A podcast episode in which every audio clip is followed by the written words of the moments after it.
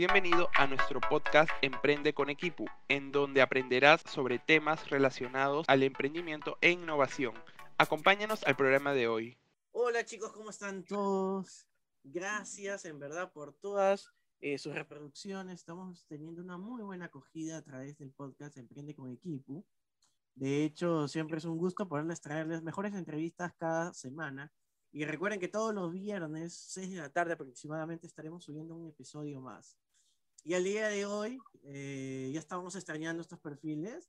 Justamente es el perfil de un emprendedor que ya viene teniendo una larga trayectoria en todo el tema de innovación y emprendimiento y que ya nos irá a contar más adelante. Él es Carlos Rodríguez, CEO and VP regional de transformación digital en Attach. Hola Carlos, ¿cómo estás? Hola Josep, eh, muchas gracias por la invitación. Este, sí, como te había comentado antes de, iniciar, eh, tengo una, una, buena relación con, con equipo, es de ser la segunda o tercera entrevista y, siempre muy gustoso de, de, compartir un poco mi conocimiento, mi historia y, y, resolver cualquier consulta que puedan tener. Oh, buenísimo, Carlos. Te veo que está muy ligado a todo este tema de, de tecnología, trabajar con empresas y de todas maneras te tengo que hacer esta pregunta de, del comienzo para que nos puedas orientar un poquito más. ¿Qué, ¿Qué tanto impacto tuvieron las empresas en el tema digital el año pasado en épocas de pandemia? ¿Y cómo lo han podido sobrellevar ahora? ¿Y, y qué, qué, qué, tipo de estrategias has visto que nos puedas ir comentando un poquito más, que también sea de interés de todos los chicos que, que nos están escuchando? Perfecto. Eh, en realidad hubieron muchísimos cambios. Siempre hablamos eh, a la interna, los que nos dedicamos a estos temas de transformación digital, tecnología, marketing digital, etcétera, de que nadie ha hecho más por la transformación digital que el COVID, ¿no? Eh, ¿Por qué? Porque básicamente obligó a hacer este cambio independientemente de que quisieras hacerlo o no. Eh, normalmente todos los cambios siempre tienen el componente cultural, que es el que más se resiste, ¿correcto? Pero cuando las circunstancias externas cambian, no te queda otra que adaptarte. Entonces, sucede que eh, hubo un cambio radical en muchas industrias eh, y se generaron nuevos modelos de negocio y nuevos emprendimientos. Y haciendo un repaso muy rápido por algunas verticales, eh, retail fue la que se tuvo que transformar más rápidamente. retail era una categoría que tradicionalmente vendía muchísimo en tienda física y que terminó vendiendo, digamos, ya muchísimo más por digital y, y de ahí tuvieron estos problemas que todo el mundo supo con la cadena logística, ¿no? O sea, la, la demanda superó largamente a la oferta.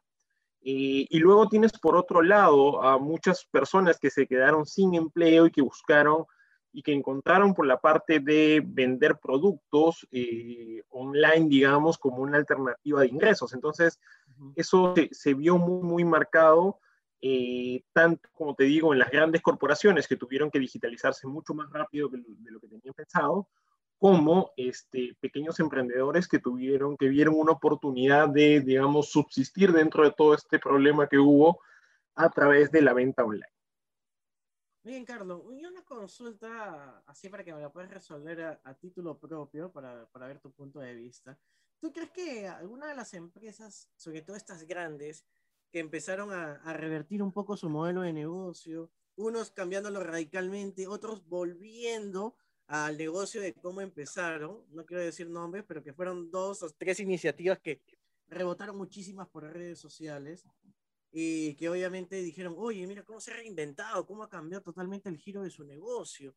¿Y no crees que uh -huh. estas empresas se apresuraron mucho y de alguna forma cayeron también en todo esto de que, que nadie estaba preparado y que evidentemente estaban buscando la forma de salir adelante, pero quizás se apresuraron mucho y no esperaron a ver cómo se iban dando las cosas? ¿O tú crees que era necesario?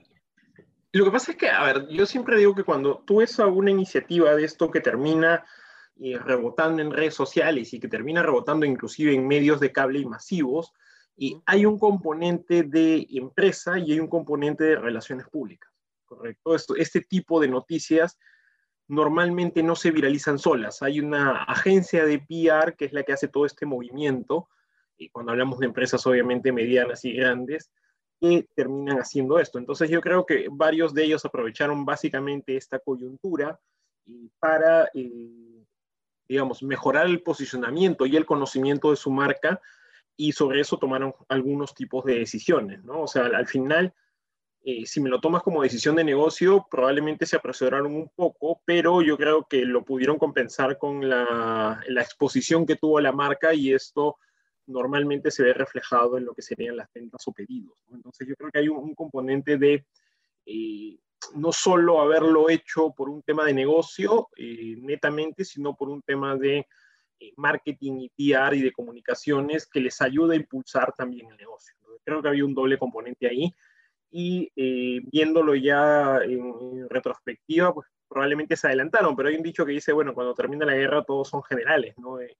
Eh, muchas veces cuando uno tiene un negocio tiene que tomar decisiones eh, con, sin tanta información, digamos, y, el esperar muchas veces no es una opción, entonces a veces vas a acertar y a veces te vas a equivocar, pero creo que es parte de emprender también, o sea, cuando uno emprende, la verdad es que no siempre aciertas todas, ¿no? Así que a pesar de que no necesariamente en todos los casos funcionó tan bien como esperaban, eh, yo siempre saludo el tema de, tomar iniciativa y, de hacer cosas que otros probablemente no se atrevan a hacer. Eso también tiene mucho mérito.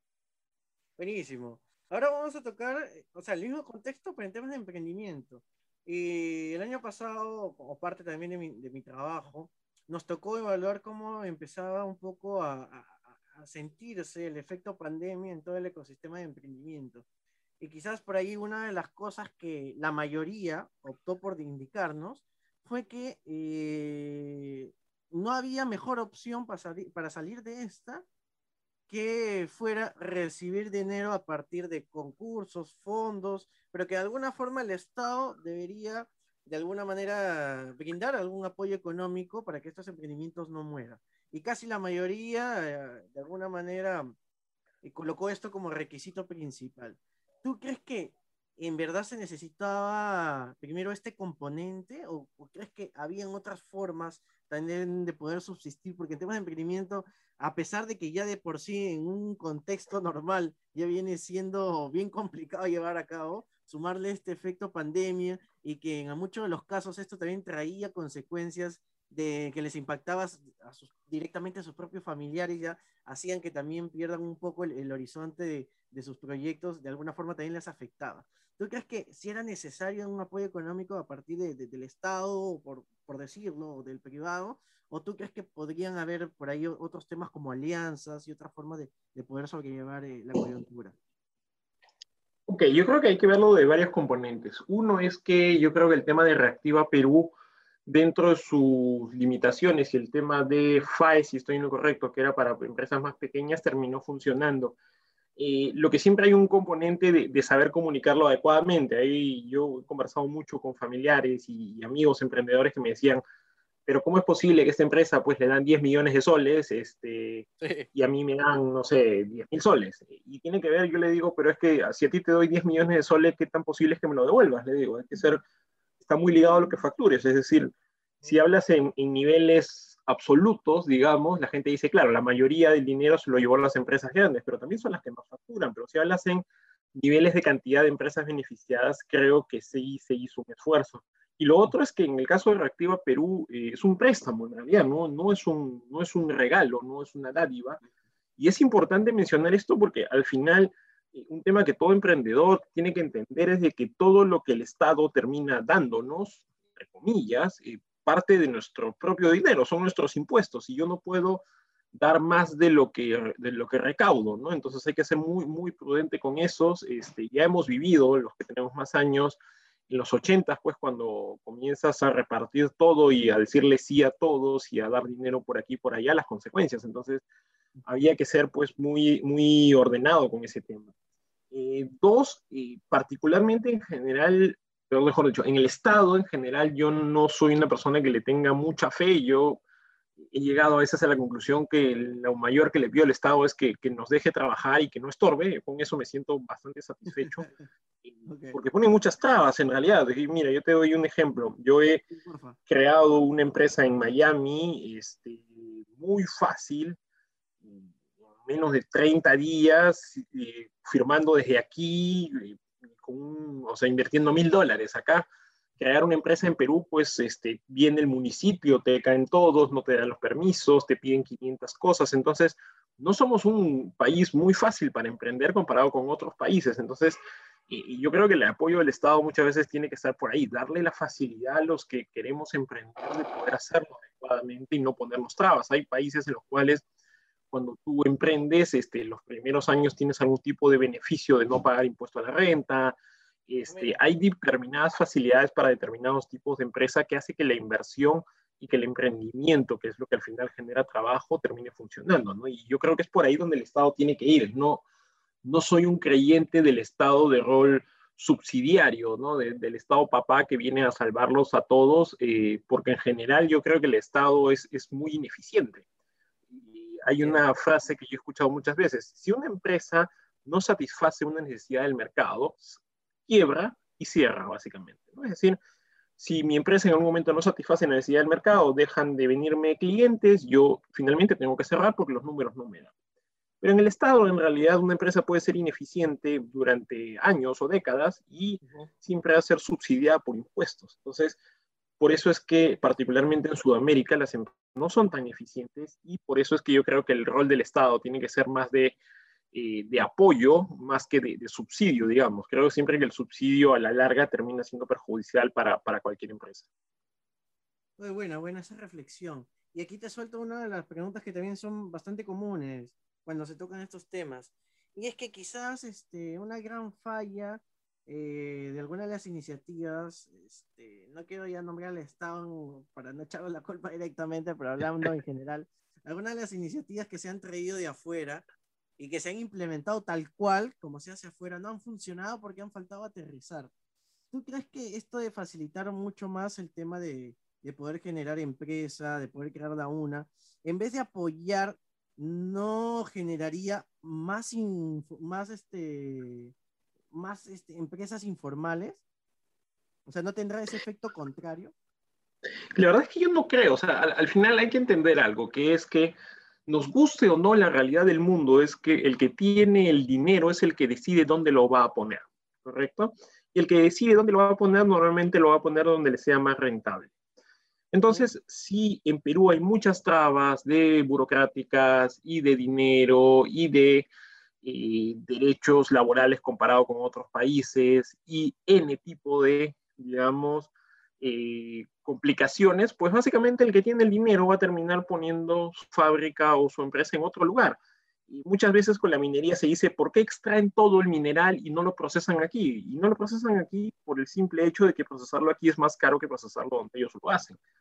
Entonces, si tú lo que esperas es traer inversión, tienes que dar facilidades porque eso es lo que va a permitir la generación del empleo. Entonces, sí estoy de acuerdo también con que hay algunas medidas que tienen que tropicalizarse y, esto los que estamos en, temas de marketing en general nos sucede mucho. Yo trabajo con muchas empresas que son, digamos, regionales o globales y me dicen, ha llegado este benchmark de aquí que les ha funcionado a todos y hay que implementarlo. Yo le digo, no implementemos, testemos, porque no necesariamente va a funcionar. A regañadientes lo testean y, no sé, 8 de cada 10, el benchmark que funcionó en muchas partes del mundo no funciona en Perú.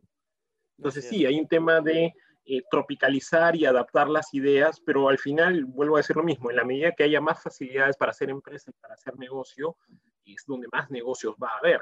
Eh, es más fácil la, fórmula es sencilla, que no es lo mismo que sea fácil de implementar, pero el camino es ese. Tú tienes que atraer inversión, facilitar la inversión para generar más impuestos y con esos impuestos redistribuir eh, lo que se llama la redistribución de riqueza o generación de oportunidades.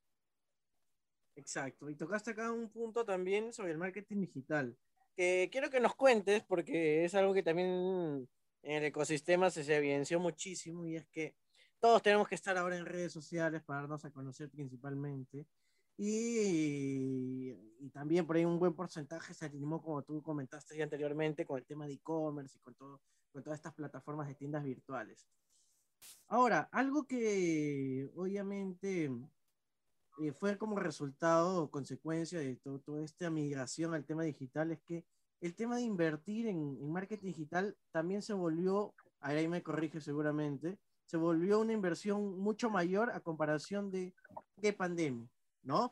Porque algunos, de, mis amigos me comentaron, oye, ahora invertir en esto es mucho más caro y me explicaron que es obviamente por la cantidad de demanda también que, que se generó y obviamente había varias empresas como Google, la parte de Google Analytics, que obviamente empezó a subir sus precios y empezó a moverse porque ya el tema de manejar información y darla a conocer eh, empezó a tomar también otro ritmo. ¿Es verdad? ¿Se aumentó todo este tema? O sea, se volvió un poquito más, digamos... Sí y no.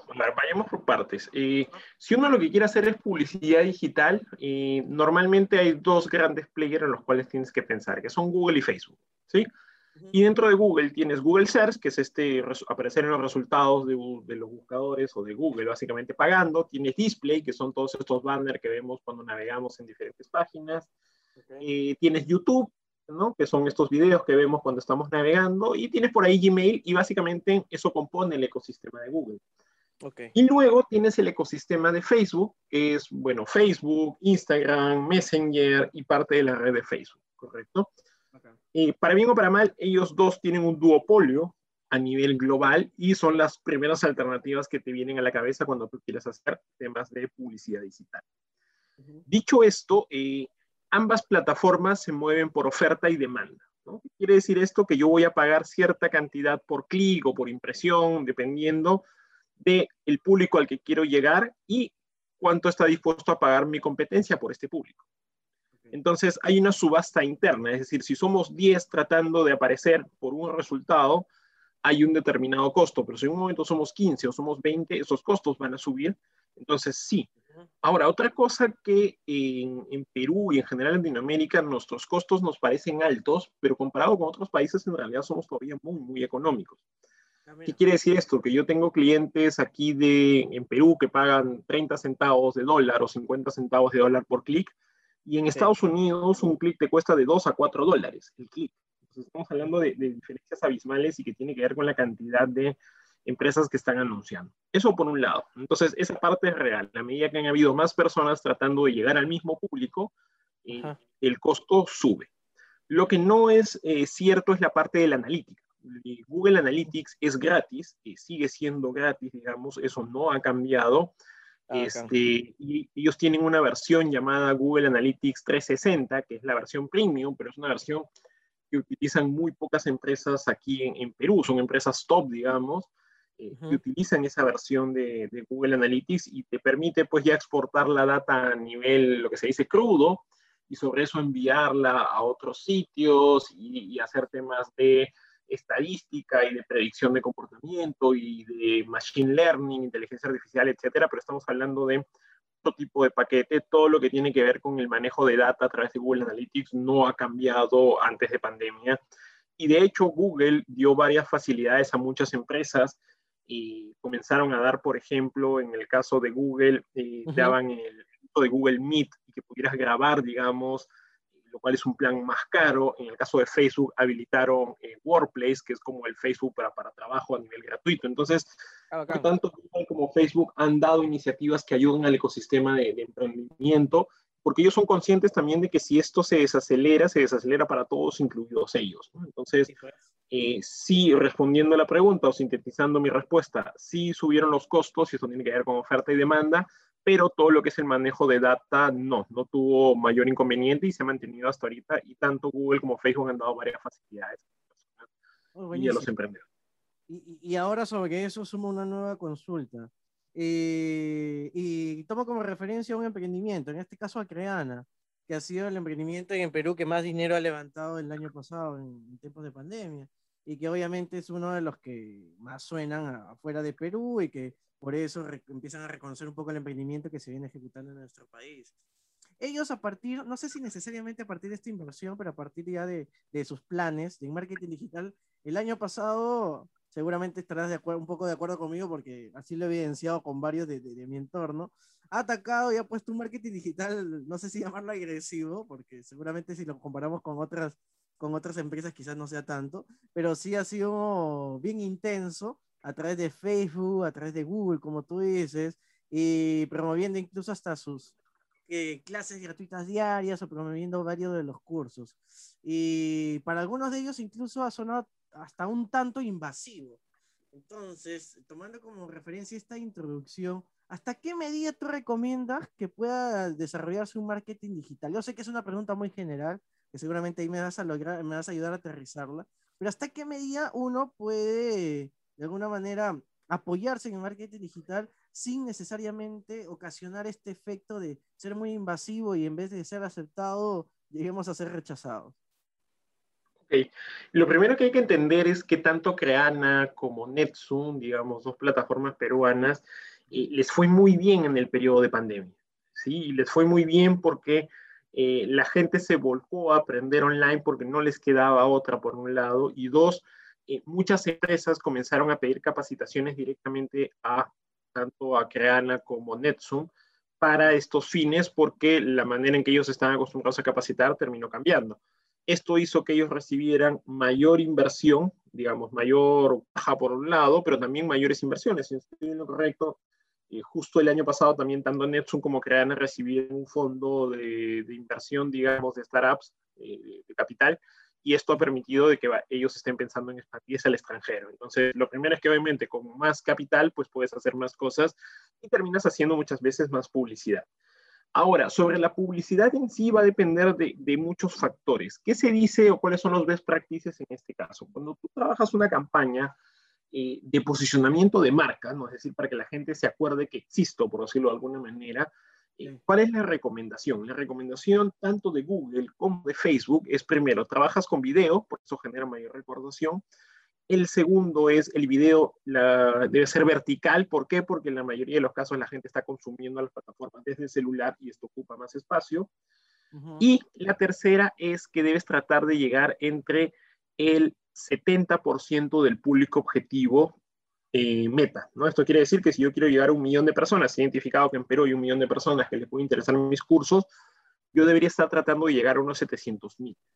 ¿Por qué no más? Porque a partir de 70%, si yo quiero conseguir 100 mil más, me puede costar 50% más dinero, deja de ser eficiente. ¿Y por qué no menos? Porque si comienzo a buscar menos, no necesariamente voy a generar la recordación que estoy buscando. Entonces, dicho esto, estoy llegando a los públicos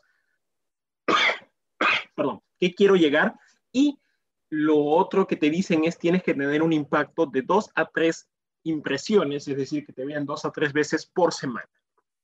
¿Correcto? ¿Qué sucede muchas veces? Esto es cuando hablamos de una campaña de branding, ¿sí? Pero en las campañas de branding va, hay la misma, cuando tú haces tu planificación, lo que te dice el mismo Facebook es, en promedio, nótese esto, en promedio lo van a ver de dos a tres veces por semana, pero va a haber un grupo que lo va a ver como ocho veces a la semana y va a haber un grupo que lo va a ver una sola vez porque no tengo cómo, digamos, homogenizar estas impresiones y voy a hacerlo de esta manera, digamos, porque esta es la cantidad de gente que, alguien se lo vea. Si lo trabajas adecuadamente, te debería funcionar. Si no lo trabajas tan adecuadamente, lo que puede estar pasando es de que eso es para esa campaña, pero si después yo tengo una campaña de la misma marca, pero es para venderte mi curso de marketing digital, pues es el, es el mismo público, pero en otra campaña. Y si después hago una campaña de remarketing, que es que pongo un píxel en el momento que tú llegaste y cuando te vas te persigo, pues son una tercera campaña. Entonces, si no manejo bien esto y decir que cuando me vean aquí te excluyo de la otra, teóricamente, si yo miro campaña individual una por una, pero probablemente estoy siguiendo las reglas. Pero si mezclo los datos, ahí es donde digo, probablemente estás pasando porque si bien le muestras dos a este, dos a este, dos a este, terminas mostrando seis veces en lugar de las dos o tres que tenías que hacer. Lo cual es muy probable que les haya pasado a ambas plataformas. Oh, buenísimo. Gracias por, por, esa explicación, Carlos. Está, está bien, bien clara, en verdad. Y eso nos ayuda a entender mejor también cómo funciona todo el desarrollo del marketing digital. Y ahora, y, y también tomando como referencia que nuestro público, en su mayoría son alumnos que están ya en los últimos ciclos, recién egresados. Por ahí sería interesante que nos puedas contar también un poquito eh, si recomiendas, no recomiendas, sobre todo cuando un emprendimiento está empezando, a, promocionarlo directamente, como tú dices, para dar a conocer nuestra marca, o quizás recomiendas empezar creciendo orgánicamente para empezar a ver qué, qué tanto engancha o no. Y a partir de eso, luego te, te, sumo una pregunta más, pero a ver, tratemos primero de, responder esta. Dale, eh, tú para al final promocionar tu emprendimiento, siempre digo, necesitas dos cosas y mínimo una. Tiempo y necesitas dinero, ¿correcto? Si tienes los dos es lo ideal, tienes el tiempo y tienes el dinero. Normalmente un emprendedor lo que tiene es el tiempo y no el dinero. Si lo que tienes es el tiempo, pues tienes que primero empaparte para aprender bien estos temas, ¿no? Eh, y esto hay, como hemos hablado, cursos en Netsu, cursos en Cadena, cursos en Platzi, digamos, ser, ser autodidacta, entre comillas, en esta época no es lo mismo que ser autodidacta hace 20 años, ¿no? No existía video, tú leías tu manual y estaba en inglés y, fin, y, aprendías y practicabas. Ahora es muchísimo más fácil. Entonces, tienes que tener el tiempo. Luego de eso, tienes que ver por dónde me voy a dar a conocer, ¿sí? Y parte de esto, uno, yo ya tengo un producto o no tengo un producto. Si tengo un producto, lo primero que yo debería hacer es testearlo, ¿sí? Y si no lo tengo, pues también debería poder testearlo. ¿Qué hago? Ahí puedo crear lo que se conoce como una landing page. ¿Qué es una landing page? Es una página muy pequeña, ¿correcto? Este, que solo tiene un objetivo, que llenes el formulario diciendo que tienes interés por el producto o servicio o que te vayas. No hay más. Entonces, existen diferentes plataformas que te permiten crear landings. Hay una, por ejemplo, que se llama Unbounce, ¿no? Unbounce, Unbounce.com, que te cuesta unos, si no me equivoco, 60 dólares al mes y te permite tener hasta medio millón de visitas y tiene diferentes eh, templates o plantillas para que tú hagas tu landing. Entonces, haces tu landing, pones ahí el producto que tienes o servicio que tienes o que quieres ofrecer y inviertes un poco de publicidad, ya sea en Google o en Facebook. Normalmente yo recomendaría Facebook por la facilidad y el tamaño del tráfico y lo económico que podría ser esto. Haces la landing, ¿Cuánto de dinero, ¿Cuánto de dinero de inversión puede ser? Mira, es muy relativo. Yo te diría, lo ideal sería probablemente que pongas pues unos 400 dólares, pero puedes tantear con menos. ¿Qué es lo que tú estás buscando al final? Lo que estás buscando es lo que se conoce como equivocarte rápido. Y equivocarte rápido es, si tú ves que de cada 100, tres o cuatro personas llenan el formulario con interés en lo que tú estás ofreciendo, ahí hay, un, hay demanda, hay de dónde, de dónde ganar cosas.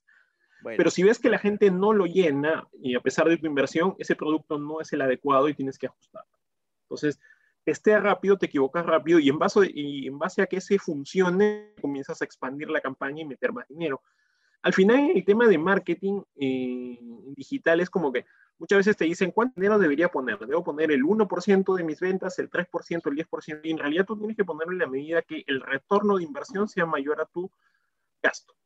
Es decir, si yo vendo un producto que cuesta 500 soles y puedo conseguir a este cliente por 50 soles, me sigue siendo, estoy teniendo, entre comillas, 450 soles de ganancia. ¿sí?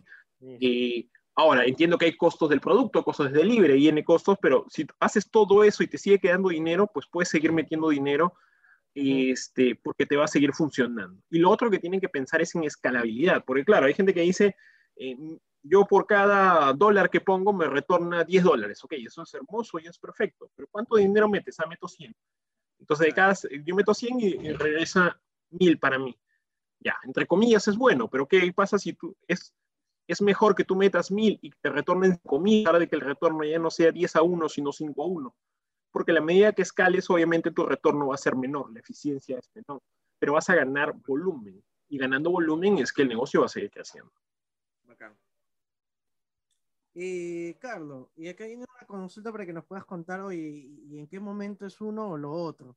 Eh, por ejemplo, ya existen, como tú dices, plantillas prediseñadas y en temas de e-commerce también, ¿no? Como el caso de Shopify, por ejemplo. Eh, tomando como referencia un emprendimiento, por ejemplo, no sé, de venta de ropa o, venta de productos novedosos o que tienes un gran catálogo, ¿en qué momento tú recomendarías, oye, no, sigue por Facebook o sigue con tu landing a modo de catálogo y no, ahora sí debes de tener una tienda virtual mucho más potente y te aconsejo, ándate a Shopify o a cualquier otra. ¿En, qué momento eh, se puede tomar esa decisión entre seguir con uno o ya cambiar y, empezar a potenciar un poquito su negocio?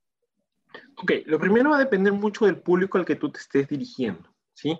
Y Shopify sigue siendo, siempre va a ser una buena opción este, porque sus costos son bastante económicos. Una plataforma que te cuesta pues 30 dólares al mes y te permite hacer muchísimas cosas y tiene muy buenas plantillas, puedes eh, armarlo con bastante rapidez. Entonces, tú podrías tener Shopify desde el día uno, pero eso no implica, no es un versus, no es que uno termine acabando con el otro. ¿Por qué? Porque dependiendo del público al que tú te dirijas, hay personas que van a eh, querer comprar WhatsApp. ¿no? Se ha dado mucho en esta pandemia de que se está utilizando mucho WhatsApp para el tema de contacto y de compra. Eso por un lado, y eso como punto de contacto. Y también aunque tú crees tu tienda en Shopify, tienes que entender que si no pones dinero para promocionarla o aprendes a hacer posicionamiento en buscadores naturalmente, por decirlo de alguna manera, esa tienda nunca va a tener gente, ¿correcto? Entonces, no es solo construirlo, sino es construirlo por un lado, y una vez que lo construyas, tienes que tener claro, o antes de construirlo, cómo vas a llevar público ahí, porque si no es lo mismo que no hacer nada, ¿sí?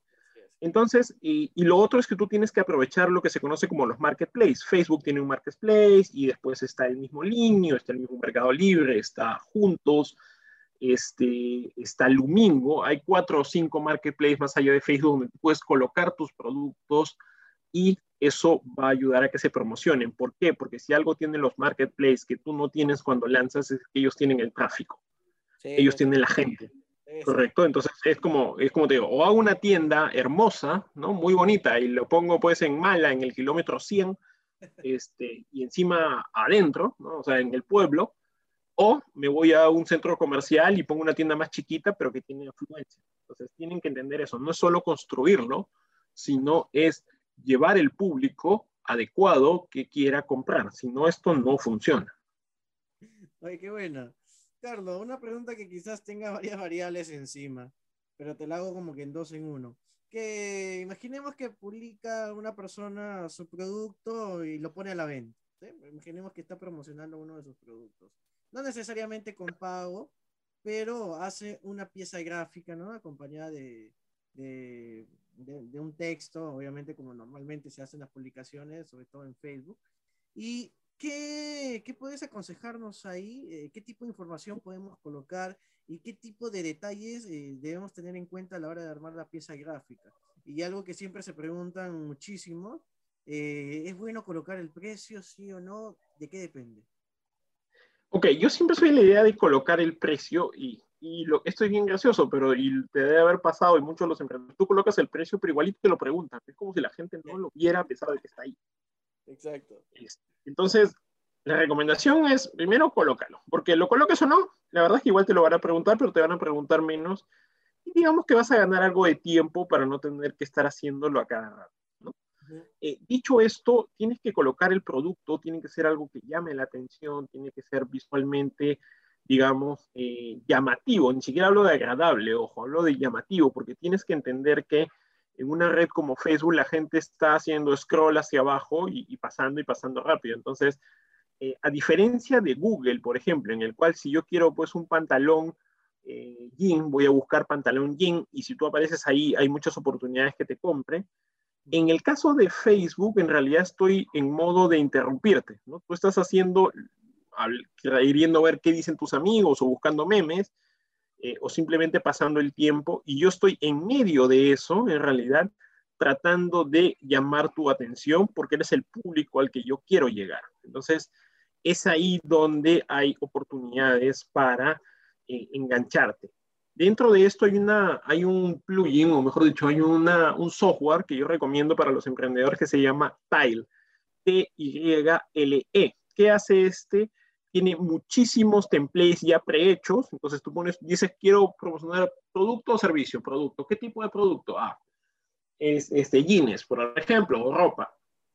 Y te muestra varios templates hechos, inclusive animados. Tú colocas tu producto ahí y sobre eso lo trabajas. ¿no? ¿Lo puedes Entonces, repetir, por favor? ¿Cómo se llama? Sí, Tile. T-Y-L-E. Sí, como digo, es es muy fácil, es muy visual, tiene muchos templates hechos y te va a ayudar muchísimo si es que estás trabajando esto. Otra cosa que recomiendo a todos los emprendedores es que se inscriban en una plataforma llamada AppSumo. ¿sí? ¿Qué es AppSumo? AppSumo es como el, el Groupon, y lo que se han acordado de, esto cuando salió el tema de Groupon, que eran como cuponeras que te daban grandes descuentos pero para emprendedores, básicamente. Entonces, esta plataforma llamada Tile que yo encontré, este, como tengo algunos amigos que hacen emprendimientos, eh, básicamente la descargué y, para, para, que ellos la puedan tener. ¿Qué es lo interesante de muchos de los, de los deals, digamos, que, que presenta AppSumo? Es que son eh, lifetime. Es decir, yo, por ejemplo, por Tile pagué 47 dólares una sola vez y esto yo ya no vuelvo a pagar por la herramienta. Entonces, como la pagué como una sola vez, muchos de los, de los deals, como te digo, que ellos promocionan, te digo un correo diario a veces de algún tipo de producto que ellos lanzan, pues los pagas una sola vez. Entonces es muy interesante porque a veces hay productos tipo CRM o hay para hacer templates de Facebook o hay para videotutoriales, hay muchísimas cosas que ellos promocionan este, que normalmente lo pagas una sola vez y ya no tienes que pagar mensualmente como normalmente son estas herramientas. Entonces, AppSumo, AppSumo, es donde yo les recomiendo también buscar porque, como digo, tienen deals muy interesantes y ahí de hecho encontré este tipo de, herramientas que les estoy comentando. Buenísimo, Carlos. Ahora también me gustaría que nos puedas contar un poquito de cuál es tu perspectiva de, de TikTok si bien es cierto, este, no es algo que todavía puedas llegar a monetizar a partir de un emprendimiento, pero ha demostrado que es algo gratuito y sobre todo te ayuda a conseguir un tráfico de personas increíbles. Y está evidenciado que por ahí lo que más ha podido funcionar es en temas de ropa, en temas de comida, en temas de productos novedosos, eh, que si bien es cierto, les están ayudando a crear esa comunidad que buscan para que luego lo puedan migrar a otras plataformas o como tú bien dices, netamente por WhatsApp, que puede ser algo tan sencillo de poder manejar y de esta manera empezar a generar algún tipo de ingresos. ¿Has tenido alguna experiencia en TikTok por ahí que nos puedas comentar o cuál es tu perspectiva? Sí, lo primero es, eh, si vas a usar WhatsApp, tienes que usar el WhatsApp Business, digamos, es bastante sencillo de instalar y todo, porque te permite guardar información adicional a la que guardarías normalmente por, por tu WhatsApp. ¿no? Es, es, básicamente el mismo, solo que tómalo como un WhatsApp con esteroides. Y en el caso de TikTok, tiene una gran ventaja sobre Facebook y sobre Instagram, si lo comparamos con otras redes sociales, que es el alcance orgánico que maneja. ¿sí? Cuando tú publicas algo en Facebook a tu fanpage, es decir, si tú tienes 100.000 en tu fanpage y tú publicas algo, en el mejor escenario lo va a ver el 0.5%. Ver, no hablo de likes, clics, me gusta, nada. Hablo simplemente de verlo el alcance orgánico de Facebook es bajísimo con, siendo tu fanpage. ¿Cuál es la gran ventaja que tiene TikTok? La gran ventaja que tiene TikTok es que su alcance orgánico es muy bueno. ¿Por qué? Porque la, la gracia en TikTok es que tú pases y pases y veas cosas. Entonces, va a mostrar tu video, lo que sea que tú hagas, y si funciona, lo va a mostrar a más personas, y si esas personas lo siguen viendo, se lo va a mostrar a más personas todavía. Va a lograr que el alcance orgánico sea muy, muy bueno. Ahora, una noticia interesante es que para las empresas ya medianas y grandes es que antes era muy complicado promocionarse en TikTok, es decir, como yo hago pauta en TikTok porque no había representantes. Hace menos de dos semanas, eh, IMS, que es una empresa que, tiene representación de Spotify y, y de varias, digamos, plataformas eh, importantes, ha anunciado que también va a tener la representación de TikTok en Perú. Entonces eso va a ser interesante porque va a permitir hacer pago con ellos y con un tema de facturación local, bueno, y una serie de cosas que van a facilitar mucho a los que quieran hacer esto. Solo debo acotar que esto no está pensado para pequeñas empresas, normalmente están pidiendo inversiones pues, de 3 a 5 mil dólares eh, por mes, pero dentro de todo es una facilidad porque eh, antes anunciar en TikTok era muy, muy complicado para, para, una empresa de estos tamaños. Oye, sí, buenísimo. Bueno, Carlos, en verdad creo que todavía podemos seguir extendiendo un poco más la charla acerca de todo el marketing digital y toda la, la filosofía y el trabajo que hay detrás y que en verdad es súper interesante poderla conocer. Pero también eh, quiero dar un espacio para que nos puedas comentar acerca del gran trabajo que vienes haciendo en, en Attach y cuéntanos primero qué es Attach, eh, qué servicios brinda y qué tal tu incorporación, cómo te va y cómo son los proyectos que vienes ejecutando hasta ahora. Dale. Y bueno, nosotros en Attach tenemos 18 años en el mercado y somos bastante de la, de la vieja guardia, como podríamos decir, en el tema digital. Eh, y nosotros nos dedicamos a eh, básicamente tres líneas, cuatro líneas de servicio, perdón. Tenemos todo lo que tiene que ver con estrategia digital, que es ahí donde entra todo el tema de publicidad digital, y manejo de temas de automation y de growth hacking y temas de A-B testing para mejorar las, las conversiones, digamos, o hacer un sitio o aplicación más persuasivo.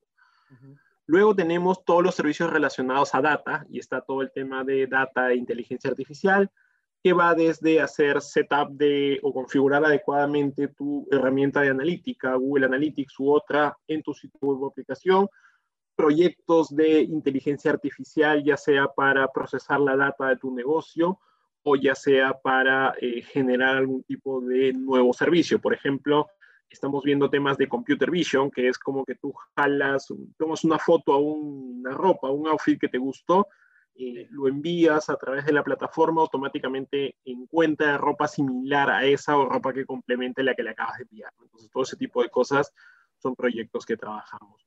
Luego tenemos toda la parte relacionada a e-commerce, ¿no? donde ayudamos a las empresas desde la creación del e-commerce hasta el plan, digamos, de ingresos y egresos del mismo para lograr un, un punto de rentabilidad, que es lo que buscan todos estos negocios.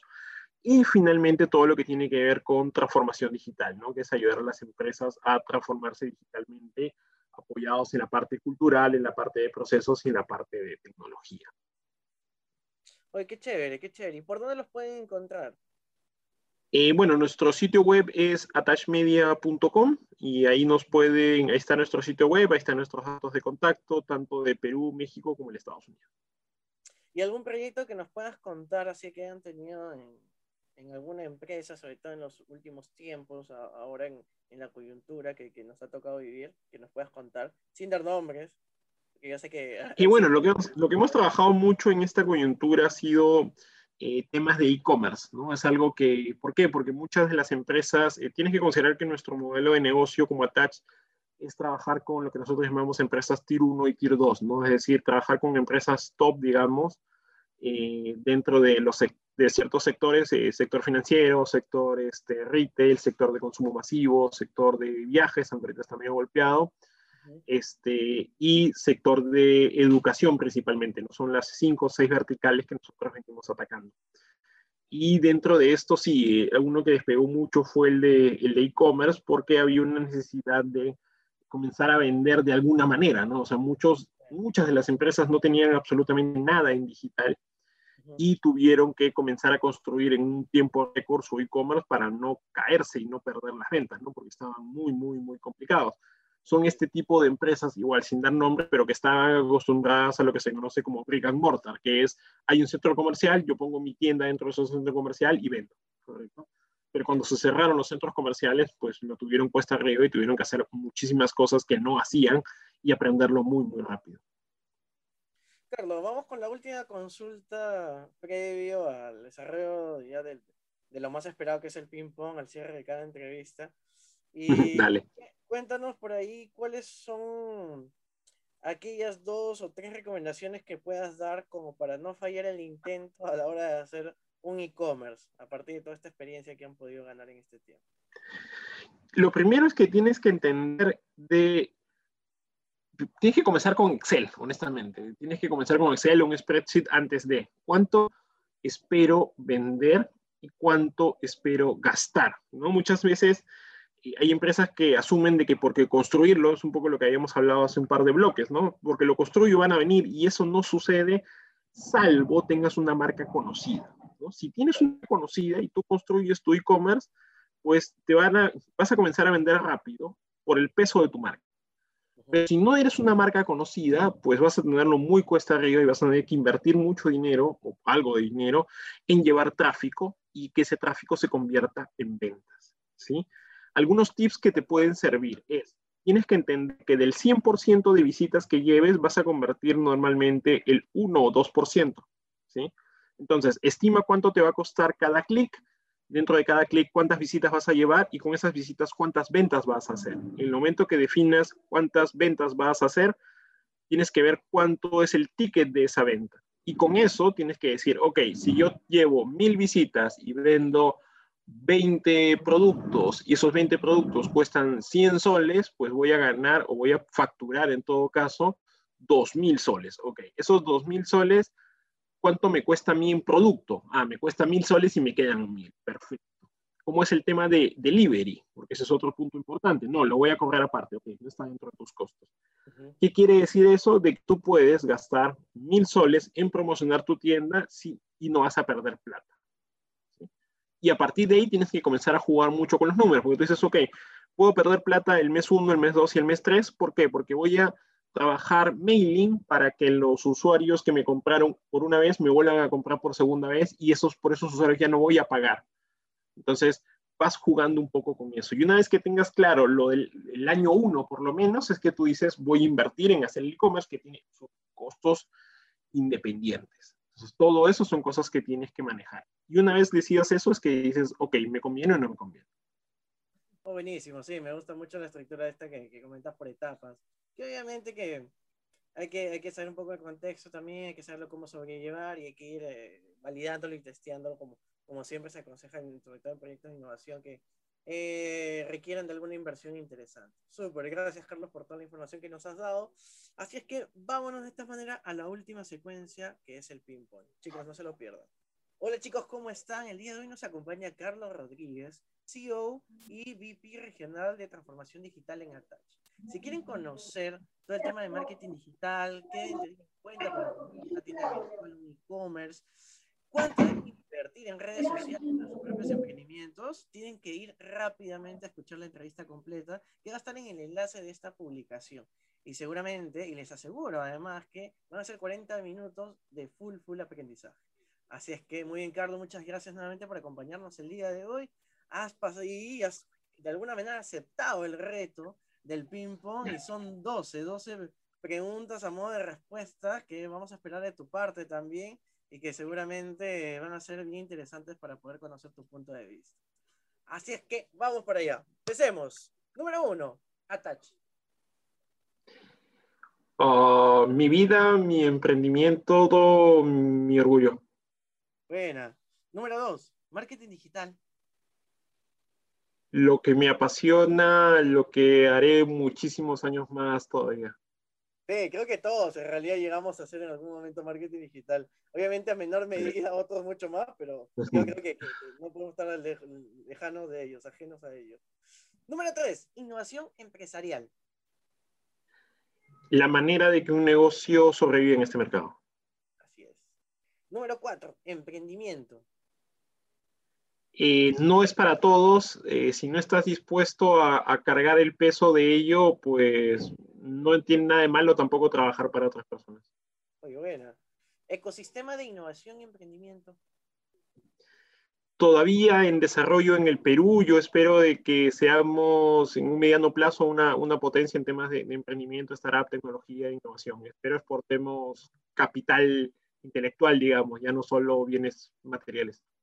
Oye, sí, tenemos talento, hay que si la llegamos a hacer nos van a temer afuera. Está buena, está buena. Sí. Vamos con la número 6, pandemia COVID-19. Eh, duro para todos, eh, oportunidad para algunos y espero termine pronto para, para, volver a encontrarnos. Creo que todos extrañamos dentro de todo. Si bien nos hemos acostumbrado muy bien, extrañamos lo físico. Sí, todos, creo.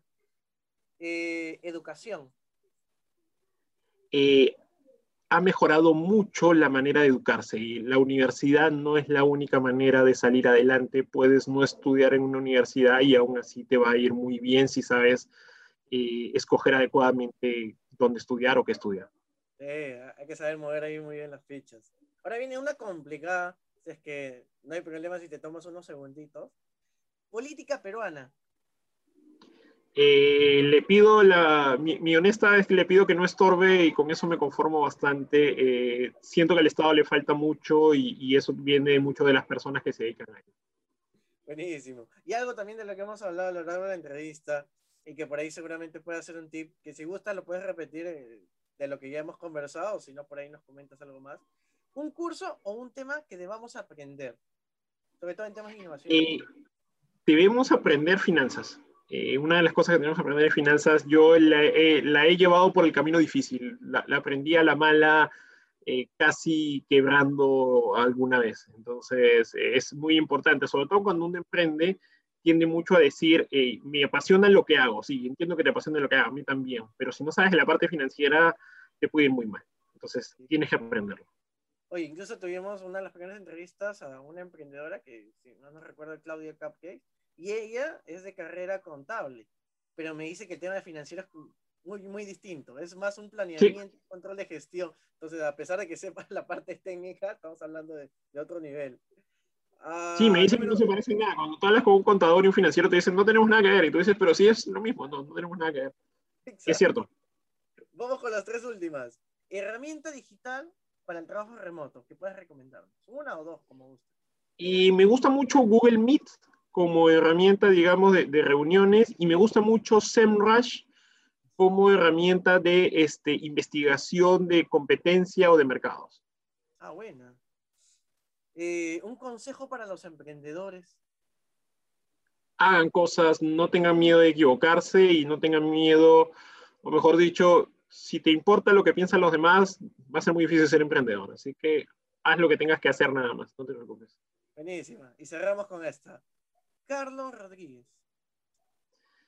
Eh, en constante aprendizaje, eh, padre amoroso, esposo amoroso y, alguien que quiere hacer muchas cosas por, el Perú y en general por, por, el mundo.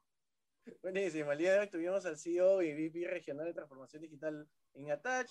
Carlos Rodríguez, por favor, no te puedes perder su entrevista. Anda rápidamente al link de este enlace de la publicación.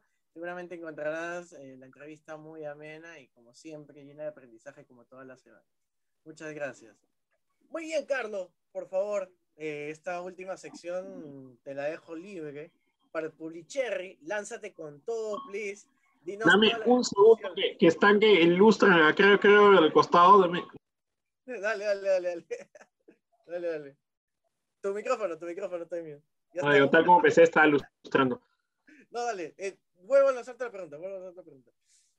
muy bien, Carlos. En verdad, muchas gracias por acompañarnos el día de hoy por favor, cuéntanos todas las redes sociales de tu emprendimiento y además las tuyas también personales para que las personas te puedan seguir y estar al tanto siempre de las últimas novedades del marketing digital. Perfecto, bueno, nos pueden seguir en attachmedia.com, ahí están todas las redes sociales, tenemos tanto Facebook como Instagram como cuenta de Twitter y me pueden seguir en mi cuenta de Twitter, Carlo R Digital, ¿no? Ahí normalmente publico algunas cosas y algunas opiniones de, diferentes temas, tenemos un newsletter también en Attach, así que en la misma web se pueden suscribir y recibir información. Y me olvidaba también nuestra cuenta de LinkedIn. ¿no? Desde el mismo sitio web pueden tener enlace a cualquiera de estas.